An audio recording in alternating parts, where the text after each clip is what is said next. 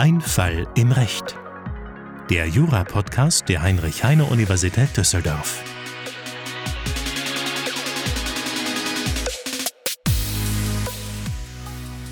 Willkommen bei Ein Fall im Recht, dem Podcast mit den Fällen aus dem echten Leben. Mein Name ist Philipp Offergeld, ich bin Mitarbeiter am Lehrstuhl von Professor Potzun und mit dabei ist wie immer Anna Kronberg, ich bin ebenfalls Mitarbeiterin am gleichen Lehrstuhl. Bei Ein Fall im Recht besprechen wir Alltagsfälle, die jedem von uns so passieren können und die aber auch in einer Klausur drankommen können, im Studium oder auch im Staatsexamen.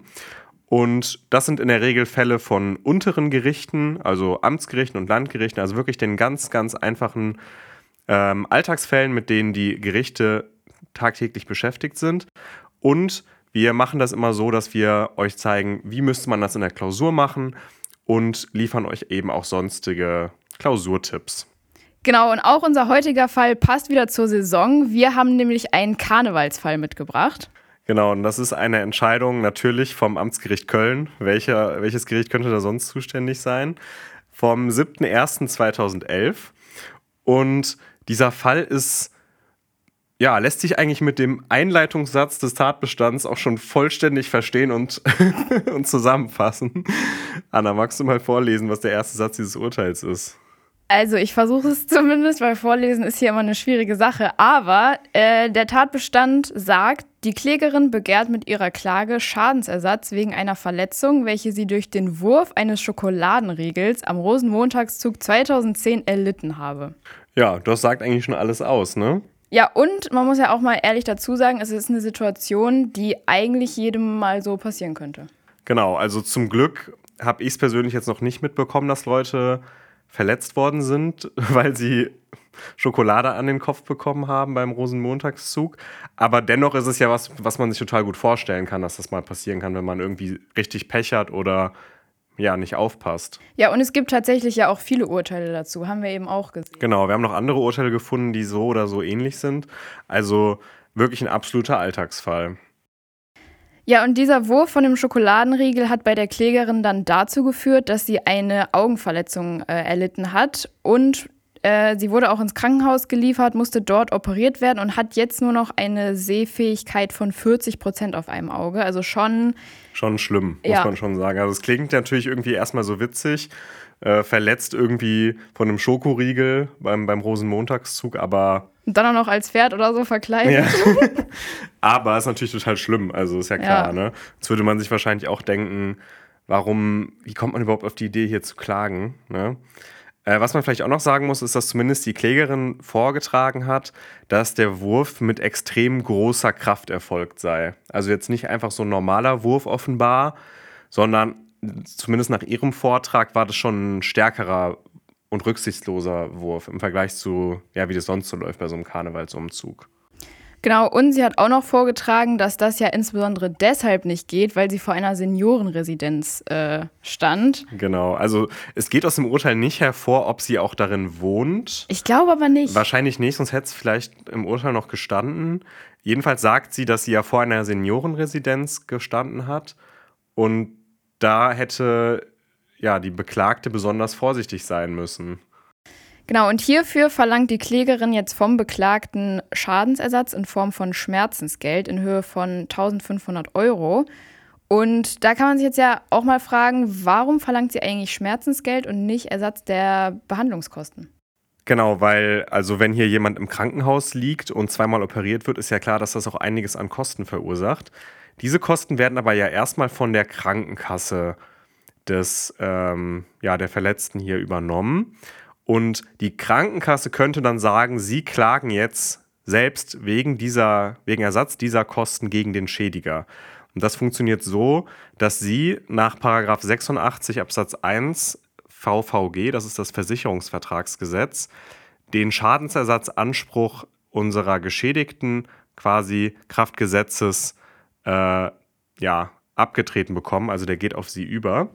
Und dann könnte eben die Versicherung sagen, wir klagen jetzt wegen diesen Kosten auch noch gegen den Schädiger.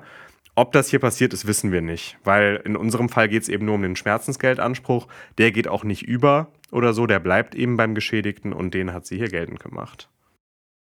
Gut, dann fangen wir jetzt mal mit der Prüfung an und als erstes suchen wir immer nach einer Anspruchsgrundlage. Ganz interessant hierbei ist, dass der Kläger gesagt hat, naja, hier könnte sich ja ein Anspruch aus einer Gefährdungshaftung ergeben. Da hätten wir jetzt tatsächlich gar nicht wirklich drüber nachgedacht, oder? Nee, also als wir das gelesen hatten, waren wir auch so, mh, was für eine Gefährdungshaftung? Also ähm, Gefährdungshaftung sind ja alle Tatbestände, die kein Verschulden erfordern, aber trotzdem zu einer Haftung führen können. Das Einzige, was da überhaupt so ein bisschen in Betracht kommt, ist die Haftung des Fahrzeughalters nach 7 StVG. Ja, da steht so ungefähr drin, äh, wenn man ein Kraftfahrzeug betreibt, also zum Beispiel ein Auto oder ein LKW, dann haftet man für die Verletzung, die äh, aus dem Betrieb dieses Fahrzeugs entsteht. Und klar, ähm, hier ist ein Fahrzeug im Einsatz gewesen. Also diese Karnevalswagen sind natürlich auch Kraftfahrzeuge in diesem Sinne. Aber was ist da denn das eigentliche Problem? Ja, das Problem ist halt hier, dass wir keine betriebsspezifische Gefahr haben. Also es ist ja nicht die spezifische Gefahr eines Fahrzeugs, dass obendrauf jemand steht und äh, Süßigkeiten herunterwirft. Und deswegen hätten wir den Paragraphen 7 hier überhaupt gar nicht angeprüft, weil es halt eigentlich in unseren Augen abwegig ist. Ja, genau, das ist total abwegig und auch das Gericht hat sich damit überhaupt nicht auseinandergesetzt. Das Urteil hat zwar eh nicht so viele Normen, die irgendwie genannt werden, aber äh, irgendeine Haftungsgrundlage, die Gefährdungshaftung wäre, wird hier überhaupt nicht thematisiert. Ähm, also wir wissen auch nicht genau, was das sollte. Ist natürlich aber auch als Anwalt immer mal leicht, einfach mal sowas in seinen Schriftsatz zu schreiben und mal zu hoffen. Könnte ja funktionieren. Könnte ja vielleicht doch funktionieren, genau. Gut, dann müssen wir aber trotzdem hier jetzt nach einer anderen Anspruchsgrundlage suchen und ja, ich glaube, da sind wir alle schnell bei Paragraph 823 Absatz 1 BGB angekommen. Und die Voraussetzungen dafür kennen wahrscheinlich die meisten oder ja auch. Man fängt ja immer an mit einer Rechtsverletzung oder einer Rechtsgutsverletzung. Hier sind wir eigentlich auch ziemlich schnell äh, mit dem Prüfungspunkt schon fertig, weil ja das Auge verletzt wurde und damit liegt eine Verletzung des Körpers und der Gesundheit vor. Genau, und dann brauchen wir als nächstes ein Verletzerverhalten, also ein Handeln oder ein Unterlassen, das ursächlich für diese Verletzung, die wir gerade festgestellt haben, sein könnte. Und das ist hier ganz einfach der Wurf dieser Schokoriegel. Gut, das Verhalten müsste dann auch äh, pflichtwidrig bzw. verkehrspflichtwidrig gewesen sein. Und hier müssen wir uns dann fragen, ob denn überhaupt eine Verkehrspflicht bestand oder worin diese Verkehrspflicht äh, bestehen könnte. Genau, und das ist immer so ein bisschen so ein schwieriger Prüfungspunkt, wenn man das noch nicht so ganz verstanden hat, worum es da geht. Der Gedanke dahinter ist, dass man im Deliktsrecht ja nicht für jegliches Verhalten haften soll, sondern nur für ein Verhalten, das ja äh, vorwerfbar ist, aber nicht im Sinne von ähm, Vorsatz oder Fahrlässigkeit, sondern im Sinne von, das darf man nicht machen, weil es gefährlich ist.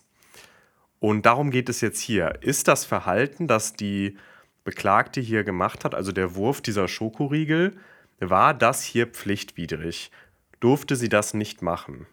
Und zu dem, was Philipp gerade gesagt hat mit den Verkehrspflichten, kann man ja auch noch hinzufügen, dass man beim Unterlassen oder bei mittelbaren Handlungen das ja auch wirklich immer sehr konsequent prüft. Also so hat man es ja auch immer gelernt, dass man das dann dort auf jeden Fall ansprechen muss.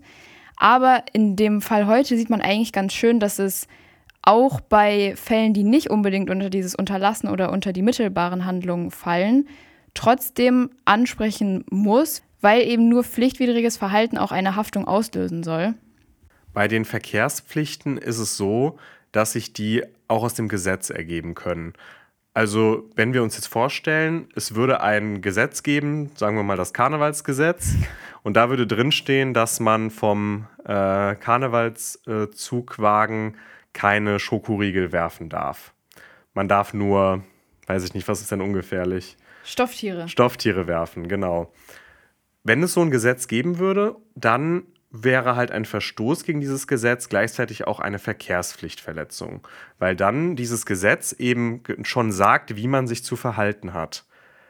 Jetzt haben wir hier aber so ein Gesetz nicht, ja, es gibt kein Karnevalsgesetz, das das verbietet. Und dann müssen wir uns aber eben trotzdem fragen, sollte das jetzt trotzdem verboten sein? So dass, wenn man dagegen verstößt, es zu einer Haftung kommt. Und wenn man sich überlegt, was für ein Verhalten sollte erlaubt sein und welches nicht, dann kommt man allgemein zu dem Schluss, Verhalten, das vorhersehbar Gefahren verursacht, die unverhältnismäßig sind, die sind verboten. Ja, und wenn man das jetzt erstmal abstrakt betrachten würde und sich die Frage stellt, okay, ist es vorhersehbar oder ist es generell gefährlich, von einem höheren Podest Gegenstände oder Süßigkeiten zu werfen, da wird man ja erstmal schon sagen, naja, ungefährlich ist es ja auf jeden Fall nicht, weil äh, erstens bekommen die Gegenstände ja durch die Höhe auch immer noch eine höhere Geschwindigkeit. Und man kann es halt auch einfach nie ganz planen, wo die jetzt genau hinfliegen. Und so ein Schokoriegel beispielsweise, der ist ja auch schon hart an sich. Also ja. Das ist ja jetzt nicht so, als würde der äh, ja wie so ein Stofftier eben sein und irgendwie gar keine Kraft entfalten können. Okay, das heißt jetzt für uns, dass es grundsätzlich schon gefährlich ist und vor allem es ist eigentlich auch vorhersehbar. Das heißt, eigentlich würden wir jetzt hier erstmal sagen, naja, dann besteht ja schon eine Pflichtverletzung. Genau, also es ist jedenfalls jetzt nichts, wo man sagt, das ist völlig ungefährlich. Also da könnte man schon mal drüber nachdenken, ob das vielleicht irgendwie, ob man da vielleicht ein bisschen rücksichtsvoller zumindest sein muss. Dass man vielleicht sagt, Schokoriegel darf man äh, vielleicht gar nicht werfen, sondern nur andere Sachen oder so. Oder man muss die Schokoriegel besonders vorsichtig werfen oder wie auch immer. Allerdings wäre das natürlich ein bisschen zu einfach. Wir müssen uns schon fragen, ob die Gefahr, die hier gesetzt wird, beziehungsweise die Vermeidung dieser Gefahr nicht auch ein bisschen unverhältnismäßig wäre. Denn klar ist, nicht alles kann verboten sein. Ja, was man sich halt immer wieder vor Augen führen muss, es besteht halt einfach keine Verkehrssicherungspflicht um jeden Preis. Ne? Also sonst dürfte ja auch keiner Auto fahren oder so. Also das ist letztendlich ja immer eigentlich eine Interessensabwägung im Einzelfall. Genau. Und ja, beim Karnevalsumzug, da kann man halt erstmal sagen, okay, es ist zwar möglich, dass da was passiert, offensichtlich, so wie hier, aber es ist jetzt auch nicht so wahnsinnig wahrscheinlich. Also ich weiß nicht, ob ihr solche Fälle kennt, ich persönlich jetzt nicht. Ich auch nicht. Ähm, das heißt, es ist jetzt nichts, was so, wo man sagen kann, das ist auf jeden Fall gefährlich, da wird auf jeden Fall was passieren. Also es spricht erstmal schon mal dafür, dass die Gefahr, die hier abgewendet werden muss, relativ gering ist. Und auf der anderen Seite gibt es ja auch gute Gründe, warum dieses Verhalten erlaubt sein sollte. Ja, also zum einen müssen die Vorkehrungen, die getroffen werden können, ja auch immer zumutbar sein. Und hier ist es halt auch einfach der Kontext. Also wir befinden uns halt auf einem Karnevalsumzug äh, und da erwarten die Leute unten ja auch, dass genau das geschmissen wird. Und deswegen kann man ja auch diesen Aspekt der Voraussehbarkeit ähm, quasi einmal umdrehen. Also man kann sagen, ja, natürlich kann derjenige, der oben steht und das wirft, irgendwie voraussehen, dass da etwas passieren könnte. Aber gleichzeitig können ja auch die Leute, die unten stehen, voraussehen, dass äh, Dinge geschmissen werden. Und vor allem darf derjenige, ähm der das dann wirft, ja auch erwarten, dass die sich dementsprechend verhalten und auch selber auf ihr Auge oder was auch immer achten. Total. Und es ist ja auch einfach äh, dieser Gedanke des erlaubten Risikos. All das zusammengenommen. Es ist eine gewisse Gefahr vorhanden, aber wir nehmen diese Gefahr hin, weil es ein überwiegendes Interesse gibt, nämlich das Interesse, dass dieser, dieser Karnevalsumzug so stattfindet. Und dieser Gedanke der Interessenabwägung, der ist ein allgemeiner Gedanke dieser Verkehrspflichtverletzung im Deliktsrecht. Genau wie wir schon bei unserem Beispiel mit dem Autos gesagt haben, Autofahren ist gefährlich, aber es gibt eben noch ein größeres Interesse, nämlich ja, die Möglichkeit, damit fahren zu können, um irgendwo hinzukommen. Das haben wir sozusagen in unserer Gesellschaft als Risiko akzeptiert, das wir hinnehmen. Das ist ein erlaubtes Risiko. Und so ist es so ein bisschen auch bei diesem Karnevalsumzug. Ja, das Gericht hatte hier tatsächlich auch noch ein paar gute Argumente. Und zwar haben die zum einen gesagt, dass es auch abwegig wäre, ähm, zu verlangen, dass nur kleine Gegenstände geworfen werden, weil auch das schließt ja nicht aus, dass im Einzelfall etwas passiert. Also wenn man sich überlegt, so ein kleines Bonbon, das kann ja eventuell sogar fast noch gefährlicher sein, weil du das ja noch viel schlechter siehst und das kann genauso gut ins Auge gehen wie ein größerer Schokoriegel. Und dann könnte man eigentlich nur noch sagen, man wirft entweder gar nichts mehr, was offensichtlich auch niemand will. Auch nicht die Person wie unsere Klägerin, die ja an diesem Zug teilgenommen hat. Und ja, äh, auch zu sagen, wir werfen jetzt die Sachen gar nicht mehr in die Richtung von Personen, auch das wäre nicht gewollt, weil es ist ja gerade auch Teil dieses Charmes, dass man die Sachen quasi aus der Luft auch fangen kann. Ja, und das Gericht hat hier dann nochmal betont, dass es halt tatsächlich am Ende auch in der Pflicht des Klägers besteht, dann entweder nicht teilzunehmen, besser aufzupassen oder was auch immer und man muss sich ja auch immer überlegen, naja, wohin würde das denn führen, wenn wir es zulassen würden? Also wenn wir jetzt hier sagen, ja, die hatten äh, Anspruch auf Schmerzensgeld, ja, würde das im Endeffekt ja wahrscheinlich dazu führen, dass es solche Karnevalszüge einfach nicht mehr gibt. Genau, zumindest nicht in dieser Form, weil man dann immer Sorge haben müsste, dass wenn was passiert, dass man dann in die Haftung genommen wird. Ja, auch für, äh, selbst wenn es jetzt hier nur 1500 Euro sind, auch theoretisch ja für die Kosten der Heilbehandlung und das ist ja gegebenenfalls auch richtig, richtig teuer. Und dass das irgendwie nicht sein kann, das leuchtet, glaube ich, schon auch ein.